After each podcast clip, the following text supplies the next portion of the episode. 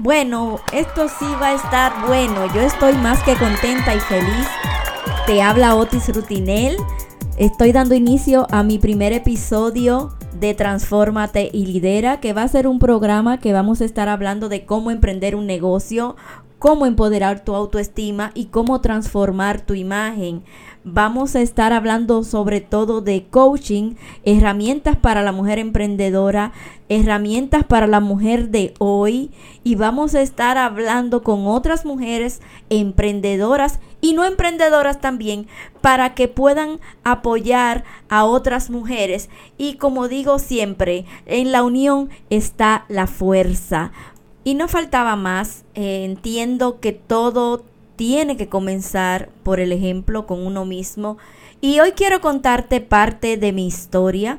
Digo parte porque todavía estoy aquí, todavía no me he ido. Y quiero que me conozcas un poco más. Quiero que sepas por qué hago lo que hago. Y el motivo principal que me llevó a ser lo que soy hoy como ser humano, como emprendedora, como mujer, como madre, como esposa, como abuela. y compartir esta historia no para victimizarme, nunca me ha gustado ser víctima, sino más bien para que si estás en un momento difícil de tu vida, quizás lo que escuches hoy te pueda ayudar o motivar o inspirar a salir adelante en tus negocios, en tu vida personal o en tu vida profesional.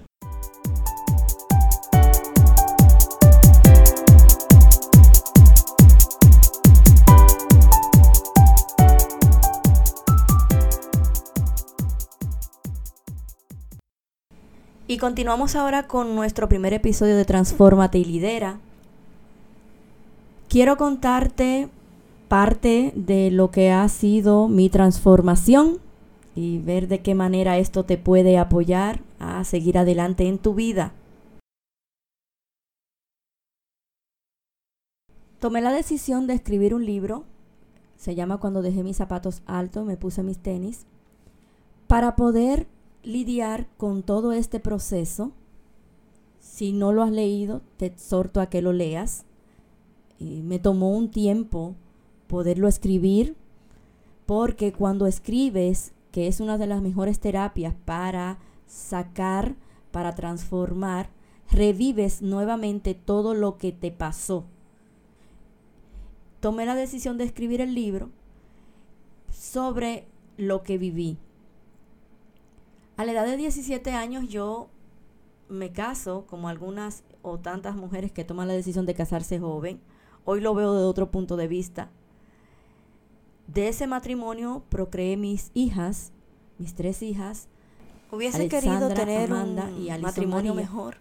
Y por eso es que para hablar de dolor y de transformación hay que vivirlo, porque te da la capacidad de saber y ponerte en el lugar del otro con más facilidad y exhortarte a que sí puedes hacer un cambio. Mi matrimonio era con una persona con adicciones, había maltrato emocional, había mucha guerrilla de machismo y de no dejar crecer para, para mendigar, para maltratar, para, para humillar.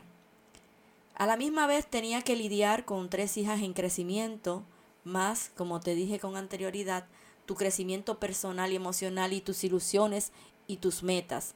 Y siempre nosotras tendemos a priorizar lo cual no critico porque lo viví, lo que es matrimonio, casa, hijos, familia y nunca yo. Siempre atrás lo que puede ser, lo que sienta, lo que necesite, para luego, para luego, para luego. Nunca me pongo en primer lugar y siempre pongo a los demás. Eso es un gran error que luego nosotras con el tiempo y con la edad nos damos cuenta. Porque si tú no eres feliz primero, no puedes hacer feliz a los demás porque todo comienza con uno. A la edad de 26 años tuve a mi última hija, Alison María, nació en 1999, y tuvo una serie de condicionantes a partir del año 2000, donde ella tuvo que haber sido recluida dos veces, hospitalizarla, por unas condicionantes en sus pulmones, porque ella nació de ocho meses, lo que se le dice ocho mesino.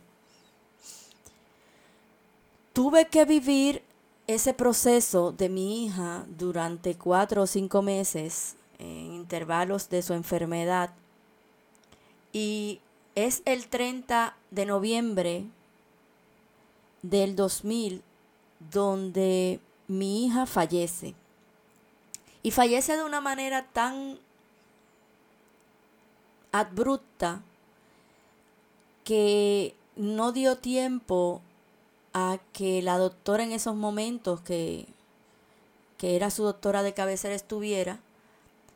Eh, ella, dentro de ese intervalo que se presentaron muchas condicionantes, se estaba ahogando, las enfermeras no llegaban, yo tuve que salir desde un quinto piso hasta un primer piso a buscar ayuda con ella, ella se pone cianótica, no hubieron los recursos adecuados.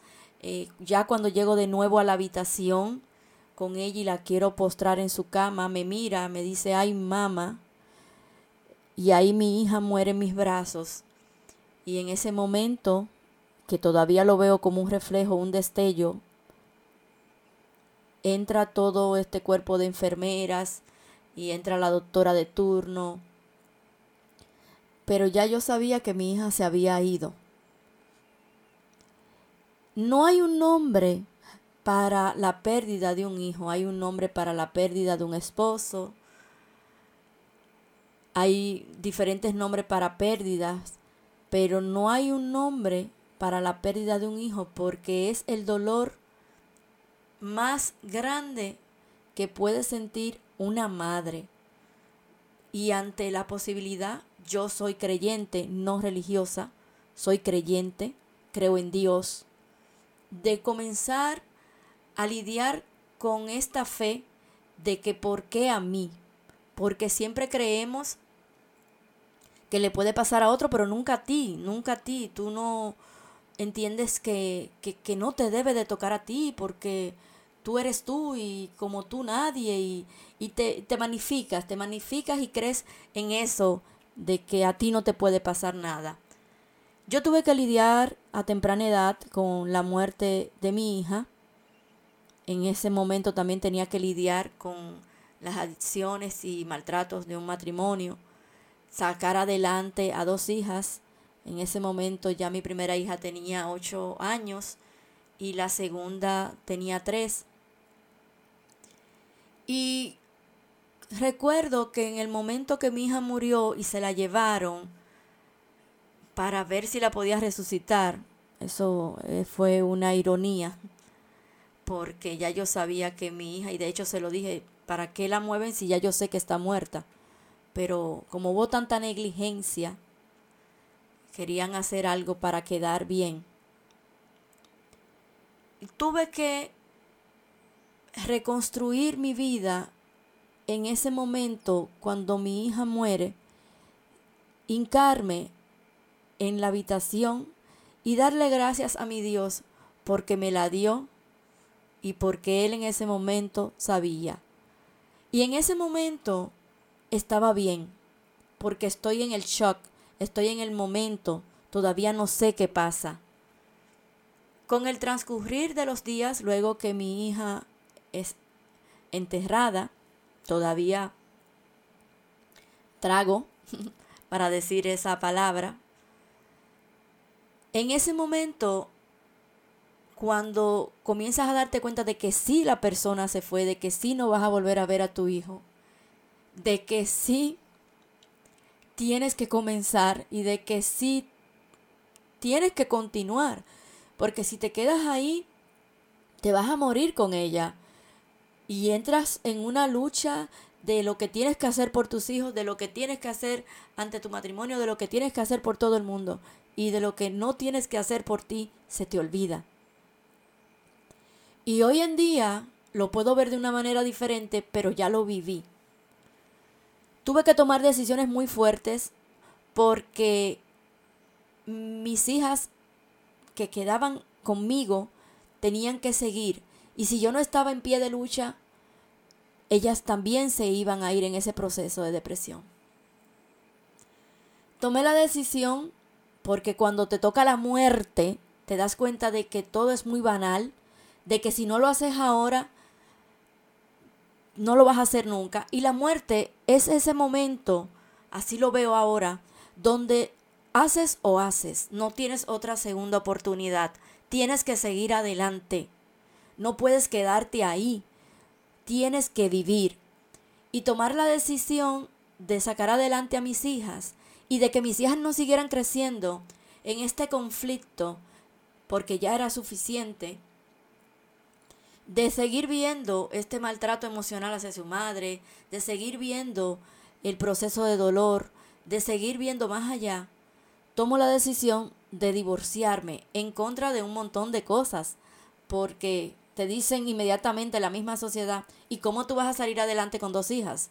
¿Y cómo tú vas a hacer esto? ¿Y cómo tú puedes lidiar y creerte que tú puedes? Y creerte que tú puedes. Y eso te lo hace la misma sociedad, la misma familia, tus mismos allegados. Luego que triunfas te dicen, oh sí, yo sabía que tú sí. Pero mientras estás en el proceso, es difícil encontrar quien crea en uno. Y primero hay que creer en uno, uno mismo, para poder saber que lo podemos hacer. Cuando Alison María fallece, viene ese proceso y ese duelo de aceptación de uno, dos, tres, cuatro años. Ya me había divorciado, ya tomo las riendas de mi vida de una manera no contextual, porque uno cree que lo está haciendo, pero luego se da cuenta que no, no sé por qué pasa eso. Luego te das cuenta y dices, oh, lo hubiese hecho de otra manera pero lo hicimos de la mejor manera que pudimos. Y es cuando me retiro a vivir en Puerto Rico. Todavía yo llevaba una litis con Dios. Eh, no sé si a ustedes en algún momento le ha pasado que se han puesto molestos con Dios. Yo estuve molesta con Dios y le decía a Dios, ¿por qué a mí? ¿Por qué no me llevas? ¿Por qué no acabas con esto? Con este dolor. ¿Por qué te llevaste a mi hija? ¿Por qué lo hiciste? Y siempre escuchaba a aquellos que creen las palabras de Dios que decía, todo tendrá su tiempo y su momento. Pero yo no quería tener ese tiempo y ese momento, yo quería a mi hija.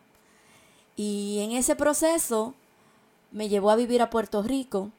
Y es el 25 de diciembre del 2004 en una iglesia presbiteriana en Hormigueros, donde hacen un llamado.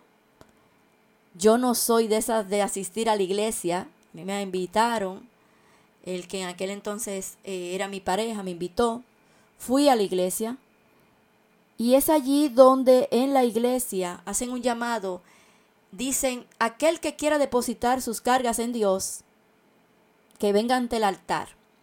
Para mí eso era algo difícil de hacer porque yo soy la fuerte, yo soy la, la que no puede, la que la que sí va a salir adelante sola, ¿qué voy a necesitar yo de Dios? Ah, yo puedo sola. Pero en ese momento no pude, no pude decirle que no. Y hacen ese llamado y yo voy ante el altar. Y ahí tomo la decisión y le digo a Dios, te entrego todo mi dolor, te perdono, le digo, le digo con toda esta altivez, te perdono por haberte llevado a mi hija, perdóname tú a mí por haber yo no creído eh, más allá porque sigo sin creer lo que tú quieres hacer conmigo. Y es ahí donde yo cambio y transformo mi vida porque todo aquel dolor Él se lo lleva. Y como vuelvo y te digo, no soy creyente religioso, pero sí soy creyente en Dios. Y tú me dirías, Oti, que tiene que ver religión con, con creer. Se trata de relación, no de religión. Y yo respeto todas las religiones, pero me baso más en Dios, en su palabra. Es ahí donde Él comienza a plasmarme una serie de recursos y de cosas para hacer, donde Él me presenta a comenzar a transformar vidas, donde tomo la decisión de hacerme Master Coach, primero Coach y luego Master Coach, Y yo no sabía, ¿sabes? Yo no sabía qué, qué más me iba a presentar. Me hago asesora de imagen. Y él me dice, vamos a fusionar lo uno con lo otro. Y te digo, él me dice, porque aquel que está conectado sabe lo que Dios dice y cómo lo dice. Y comienzo a crear una serie de recursos para ayudar a otras personas que me han llevado a tener grandes conferencias, a escribir eh, mi libro y estoy en proyecto de escribir más, a crear proyectos como el Miss Image Plus Puerto Rico, donde se ayudaban a personas con sobrepeso. Soy la única acá en Puerto Rico que tiene nueve reinas plus. Se, creó, se, se crearon eventos como el Puerto Rico Plus Week, la revista Plus Magazine. Trabajar también en los medios de comunicación, hacer tu propio programa tener compañeros eh, de trabajo excelentes, ¿verdad? Porque en ese proceso, cuando estás emprendiendo, conoces un montón de personas que están en tu misma línea y en tu misma misión de pensamiento. Proyectos también como Fábrica de Emprendedoras, que es un proyecto que amo porque es donde yo enseño a otras mujeres a emprender su vida, su negocio, en base a lo que yo he tenido que lidiar durante 15 años, lo que he tenido que aprender yo misma, hacerme community manager para aprender a manejar mis redes sociales, eh, hacerme wedding planner para tener más conocimiento en el área de asesoría, hacer varios mastermind con yo Maxwell. Eh, wow. Y seguimos y pertenecer a una cantidad de asociaciones, seguir emprendiendo, seguir buscando logística. Y tú dices, wow, cómo yo estuve hace un tiempo acá y hoy estoy acá. Y todavía quiero decirte que me falta mucho crecimiento porque el emprendedor siempre necesita y tiene que reinventarse. Lo que haces el año pasado no lo puedes seguir haciendo el año próximo porque la gente se cansa de ver lo mismo y tú tienes que reinventarte. Hoy comienzas haciendo una cosa y sigues evolucionando. Eso es del emprendedor y tener varias fuentes de ingresos. Como pudiste escuchar, mi historia es como quizás muchas de las que has escuchado, mujeres que han querido salir adelante, que han estado en un mal momento, pero que no se detienen, que no desisten, que dicen, sí, yo voy por más, sí, yo puedo hacer más, sí, yo puedo ayudar, sí, yo puedo transformar. Si te gustó mi historia, compártela, te doy las gracias por estar conmigo. Vamos a seguir escuchando un poco más de mis episodios de Transformate y Lidera. Vamos a seguir hablando de emprendedurismo, de liderazgo, de coaching, de herramientas para que tú crezcas. Este es mi compromiso contigo. De todas las semanas vas a tener un episodio que te va a ayudar a emprender, que te va a ayudar a transformar, que te va a ayudar a empoderar. Este episodio se acabó y ahora es tu deber tomar acción. No te olvides compartirlo, comentar y suscribirte para recibir un excelente contenido sobre cómo emprender tu negocio, empoderar tu autoestima y transformar tu imagen. Se despide de ti Otis Rutinel. Hasta la próxima.